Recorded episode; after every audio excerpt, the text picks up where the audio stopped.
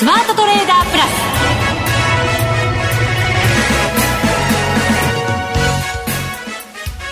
ス。全国のリスナーの皆さんこんにちは。内田まさです。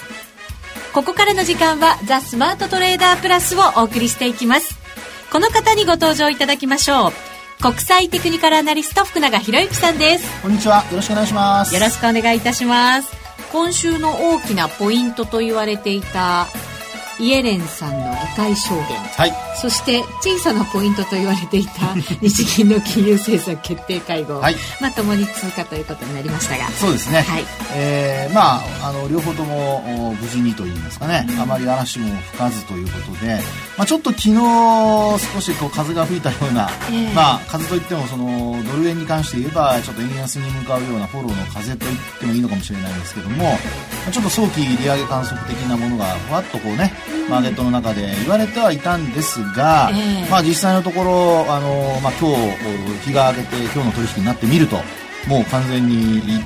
てこい状態になりまして。ドル買いが続くんですよね、はい、続かないですね本当ね、えー、えー、まあ、ですから、まあ、本当にあのえーまあ、ポジション積み上がってるわけでもないですし、かといってその大きな商いがねあのボラが高まってるわけでもなくて、まあ、結局今の状況を見てるとドルを外した取引にみんななんか奔走してるような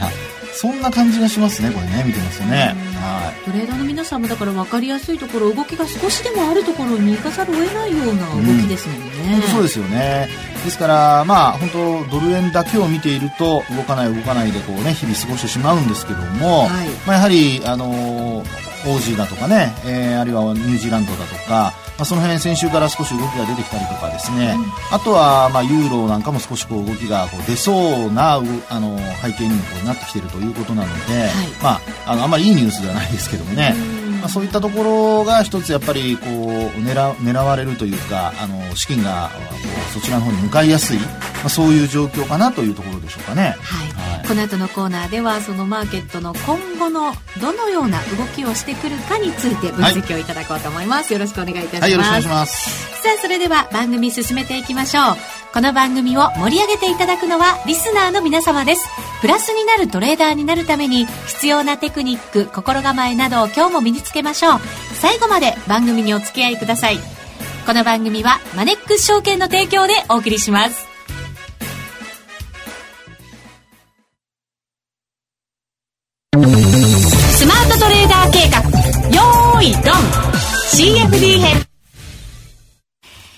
スマートトレーダー計画、よーい、ドンこのコーナーでは、今日のマーケットについて、またここからのマーケットについて、福永さんに解説をいただきます。よろしくお願いいたします。はい、よろしくお願いします。さて、日経平均株価ですが、結局今日は続落ですね。9円飛び4銭安、15,370円26銭。トピックス、マイナス0.21ポイント、1273.38ポイント。小幅ですが、はい。マイナスはマイナス。そうですね。うん、あのー、まあ、ここに来てですね、えー、少しこう月カート大きく値を上げて、それで、まあ、続伸して、まあ、特にその火曜日で3日続伸になりましたからね。はい。まあ、そこからですね、えー、株価の方は、まあ、ちょっと伸び悩んでいるという、そんな流れになっちゃってますよね。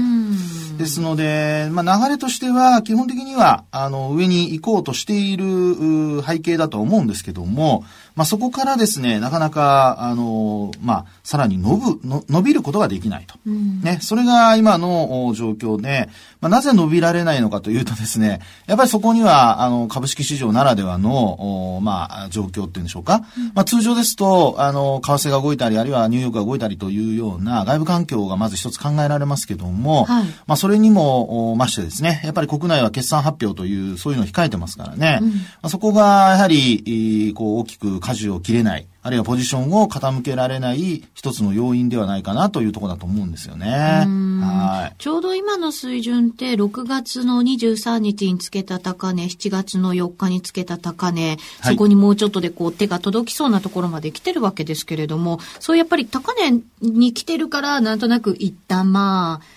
やれやれとか、うんん、手締まっとこうかなっていう感覚もあるのかもしれませんよね。はい、そうですね。まあ、あと、今日は一応、そういう意味で言うと、意外と21億株以上できてますからね、売買高が。22億8500万あ、最終はそこまでいったんですね。うん、できてますね。はい、まあ、ただ、売買代金が、あの、膨らんでないと。そうなんです。2兆円はいかなかったですね。はい、2兆7410億円。ええ。うん、で、この、まあ、あの、ずれですね。売買高が20億株超えて22億もいっているのに、売買代金が、まあ、2兆円に届かない。まあ、それも1兆8000億円にも届かないというね。で、これ、やっぱり見てますと、あの、定位の材料株というんでしょうかね。あの、ここに来てですね、えー、今日なんかは、あの、まあ、品川の駅の周りの開発ですかね。はい、まあ、それを受けて、あの、建設株。鉄拳が、こう、一時ストップ高になったりだとか、ね。で、あと他の建設株も賑わったりだとか、はい、で、一方では、あの、まあ、水素ステーション関連でですね、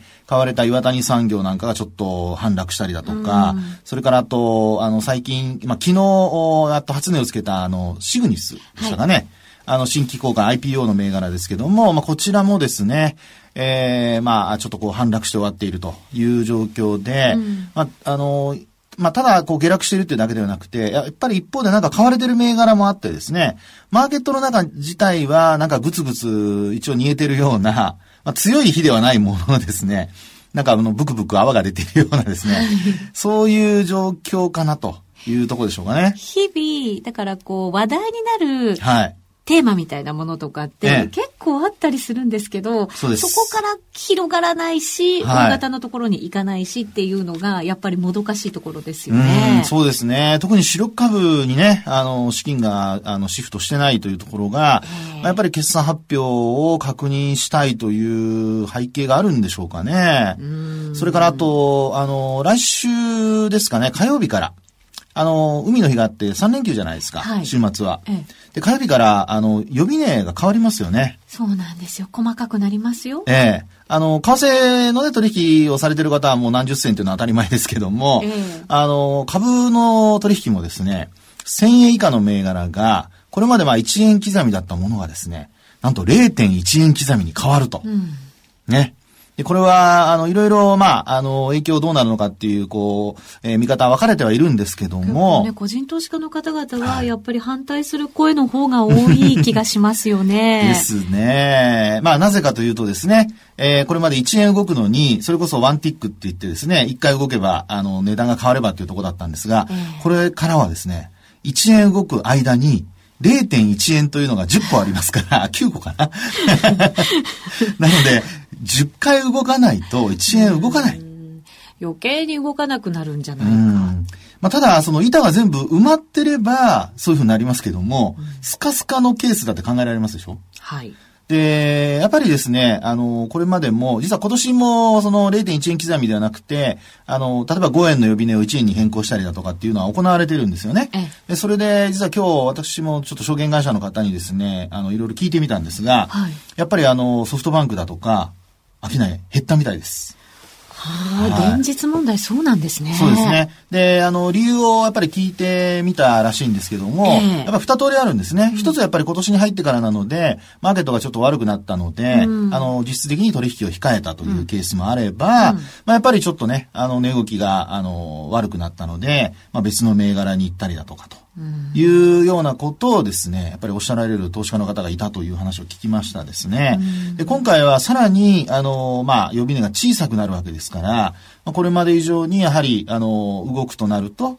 それだけ、えー、値段が、まあ、変わらないことにはいけないという、動かないという。ただまあ、あの、一度に、ドカドカっと動く可能性もありますので、まあ、なんとも言えないんですけども、まあ、これはね、あの、実際に、あの、蓋を開けてみないとわからないんですが、はい、ただ、これあの、対象銘柄が全部ではなくて、あの、トピックス100構成銘柄と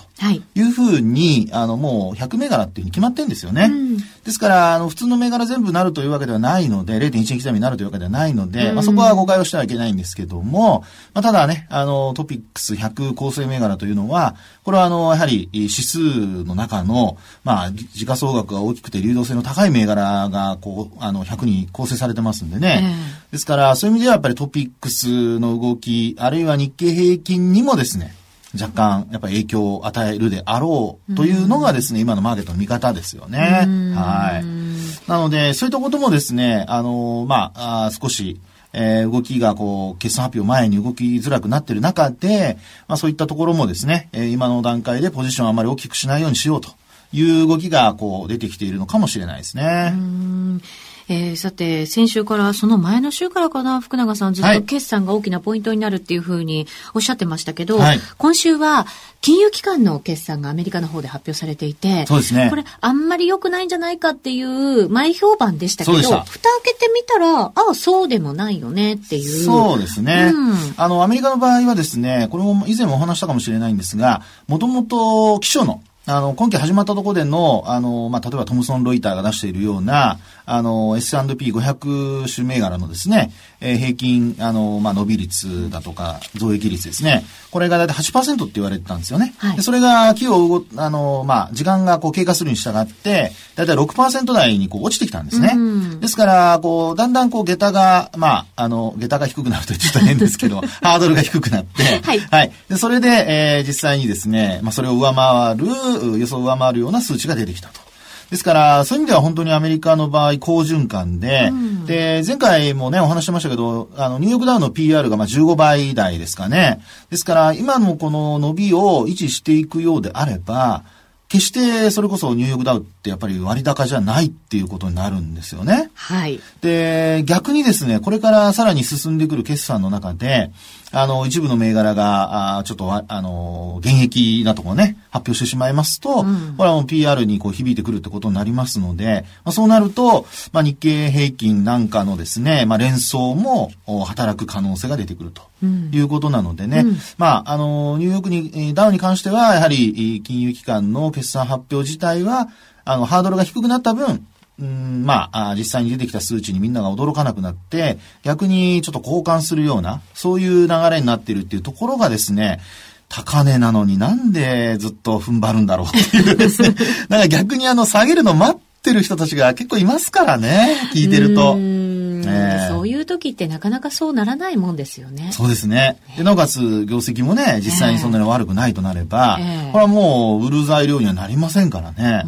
それとあと、あの、まあ、ダウに関して言えば、あの、上昇率25日線との乖離が、これも以前お話したかもしれないんですが、はい、今だいたい2%前後で推移してるんですよね。うん、で、昨年はだいたい3から4%。うん、ですから、あの、まあ、車に例えれば、これまでこうハイウェイを100キロで走っていたものをですね、だいたいあの、80キロに落としたような、うん、そんなイメージでしょうかね。そうですね。ええ、そうすると、スピードが、決して、はいこう、オーバーしてるわけじゃないよねっていうことになりますもんね。行き過ぎではないということなのでね。ですから、まあ、あの、そういった、こう、悪いニュースが出るまでは、やっぱりニューヨークの方もですね、あの、売り崩そうとか、あるいは、こう、大量に売ろうっていう流れは、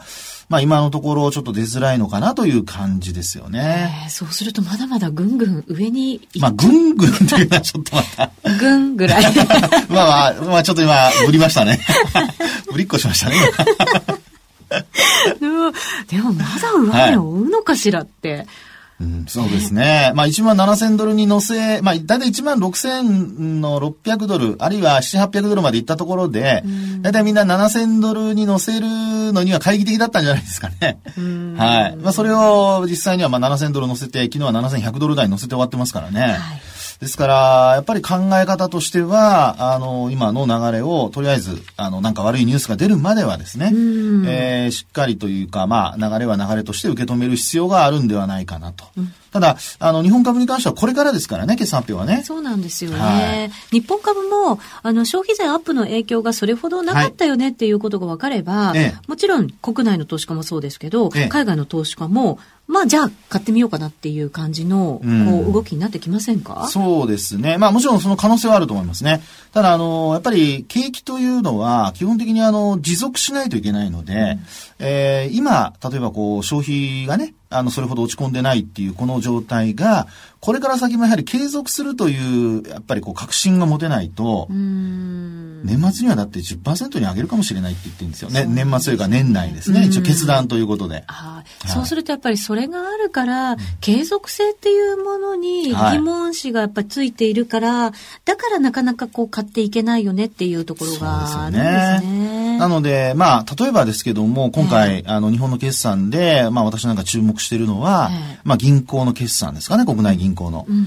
で、この国内銀行の決算で、例えば、その、貸し出しが増えてるとかね。はい。まあ、これは、あの、貸し出しが増えてるとなれば、それなりに、この、資金需要が高まってるってことになるじゃないですか。ね、お金がこう、ちゃんとうまく回り始めてるっていうことになりますもんね。そういうことですね。で、さらに、それをですね、あの、設備投資に回すのか、えあるいは運転資金に回すのか、要は、その積極的にお金を使い始めているってことになると思いますので、うん、まあそういう意味では銀行決算の貸し出しが増えてるかどうかっていうところはですね、はい、あの、まあ都銀だけじゃなくて地銀も含めて、うん、まあちょっと見ておきたいなと。うん、で、そこがもし、あの、少しでも貸し出しが増えてるとなれば、はい、これはやっぱり消費云々にもですね、あの、持続的にこう、プラスに働くっていうことが考えられますから、はい、そこをですね、ちょっと見ておきたいなという決算ではね、うん、まだ銀行なんかまだ先ですけどもね、はい、えー、でも、あの、まあ、えー、そもそもその、最初に出てくる、今日は安川電機が確か、はい、決算発表をね、やってると思うんですけども、えー、そこから大体スタートになってそうですよね。まあ、アメリカのアルコアと同じようにね、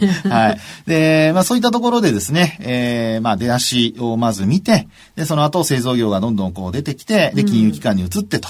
い。う形でうまく、回転ししていくようであれば、まあ、年末のね、消費税、うん、えー、まあ、年末までの消費税引き上げの、まあ、話についてもですね、はい、ある程度こう、体制ができて、えー、商いも内田さんの話にあったようにちょっと膨らむかもと。うん、で、逆の流れになると、ちょっとね、やっぱりね、揉み合い。うんになってくる可能性があるかなっていうところで、またまた引き続き個別株物色が続くということになるんじゃないかと思いますね。まあでもそういう状況ならしょうがないかなって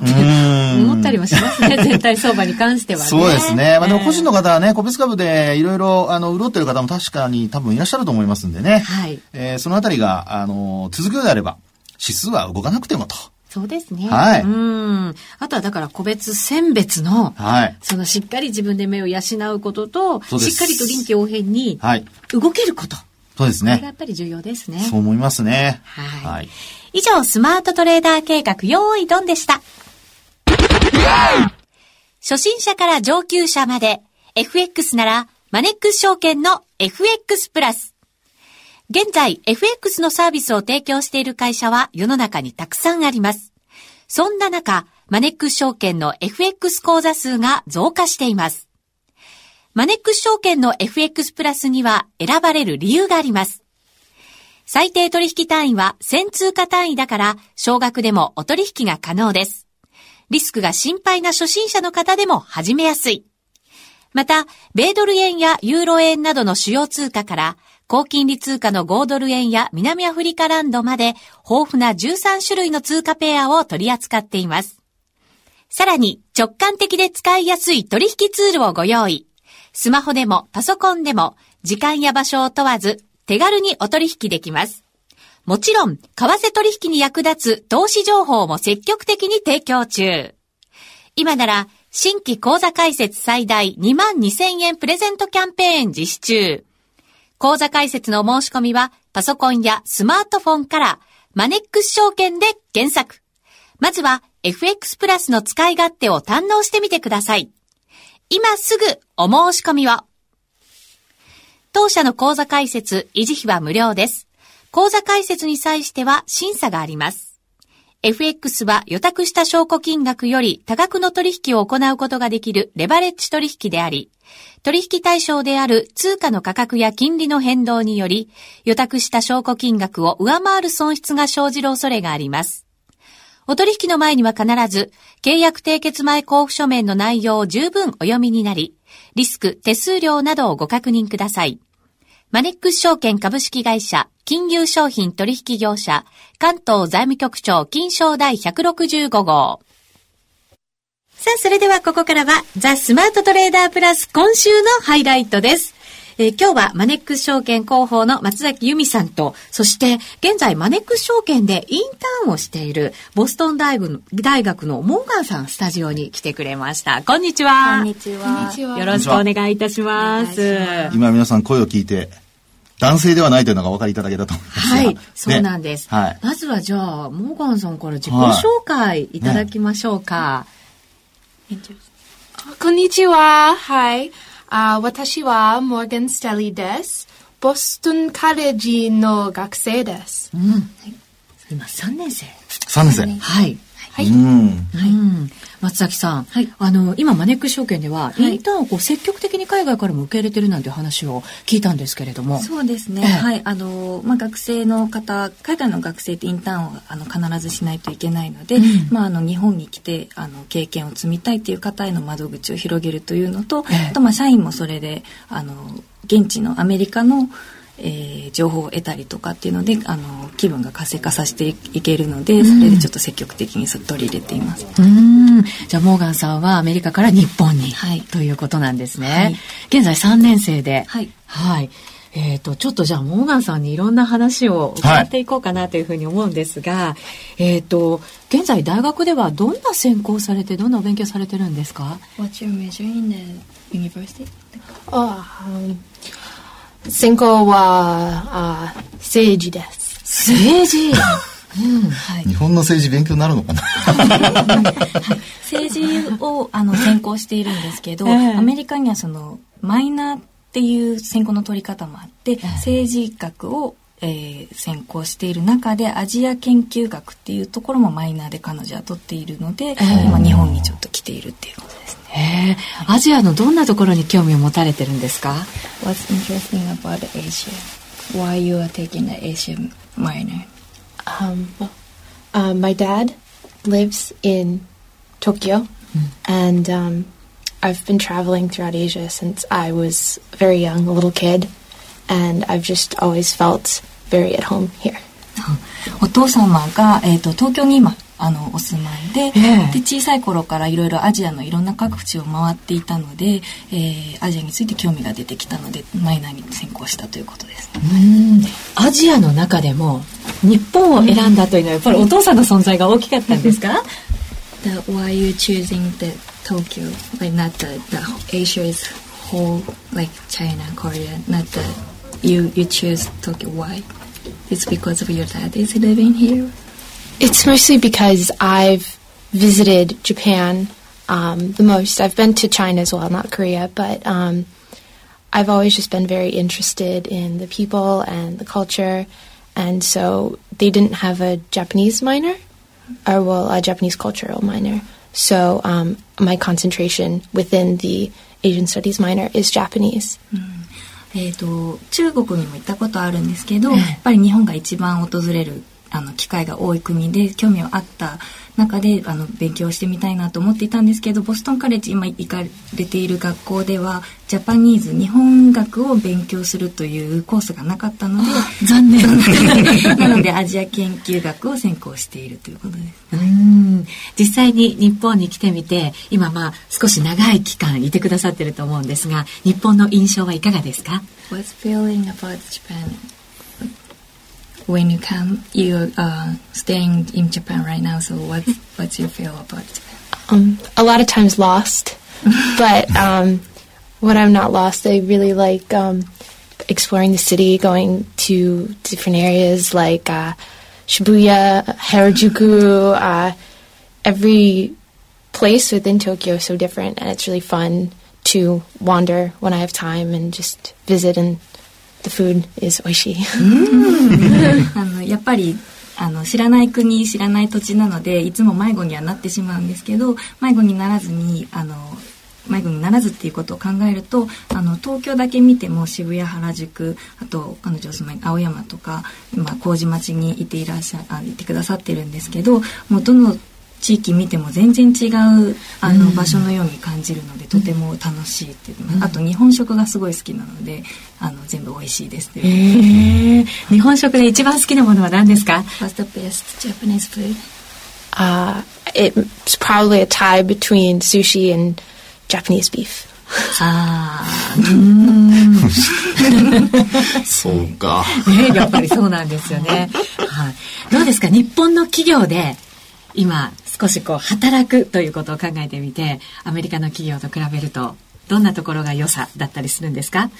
What's the point uh, working in Japan Japanese company different rather than like working in a uh, the American company? Like what what you feel like? Well, I think um, because I've always been very interested in going into international business. Um, I think it's kind of a much more valuable experience to get into international business doing an international internship instead of um, a more local one. I can get a better sense of, you know, is this something I want to do? And it, it really is. えーと、今後将来もあの卒業した後もインターナショナルに、ええ、あのえー、ビジネス展開しているような会社で働いたり自分自身もそのインターナショナルに働きていきたいっていう目標があるので、うん、あのまあ、アメリカでもインターできるんですけどローカルの地域ではなくてあのこういったインターナショナルの、えー、日本ですね。日本に飛び出してきたりあとまあ嬉しいことに当社のインターナショナルにあの展開している会社なのでそういったところに身を置けるっていうことはすごくあの今後にとっても勉強になるので嬉しいですということなかなか日本の学生が外に出ないと言われてる中ねなんかとっても嬉しい感じがしますけどそうですね、うん、日本の学生に向けて一言あ The message for the Japanese student something in in Japan or in Japan, yes. Um, probably um, come visit me in New York. I just um, I uh, love seeing um, kind of foreigners in New York and seeing um, Japanese people where closer to home and kind of getting more of that culture at home. And please open more sushi restaurants near me, please, please, please.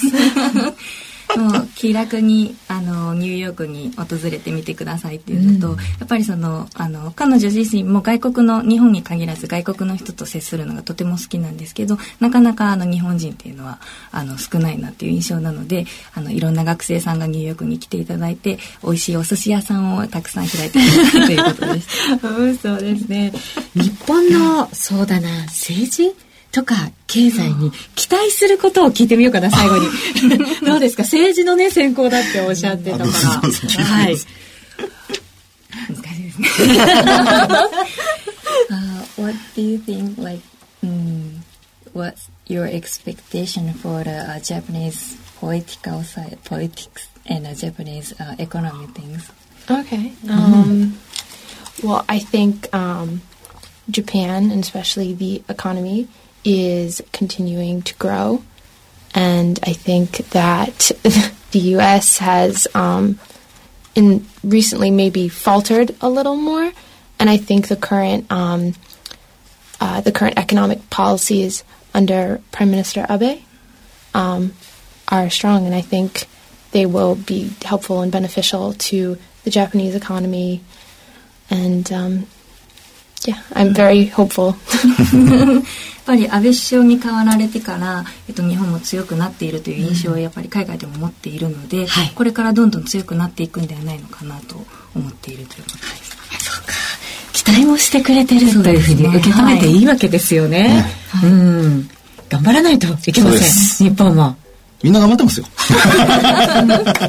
そうですか、モーガンさんも頑張ってますからね。はい、はい、頑張ってますよ、みんなね、はい。今日はマネックス証券広報の松崎さん、そしてマネックス証券でインターンをしているボストン大学のモーガンさんにお越しいただきました。今日はありがとうございました。ありがとうございます。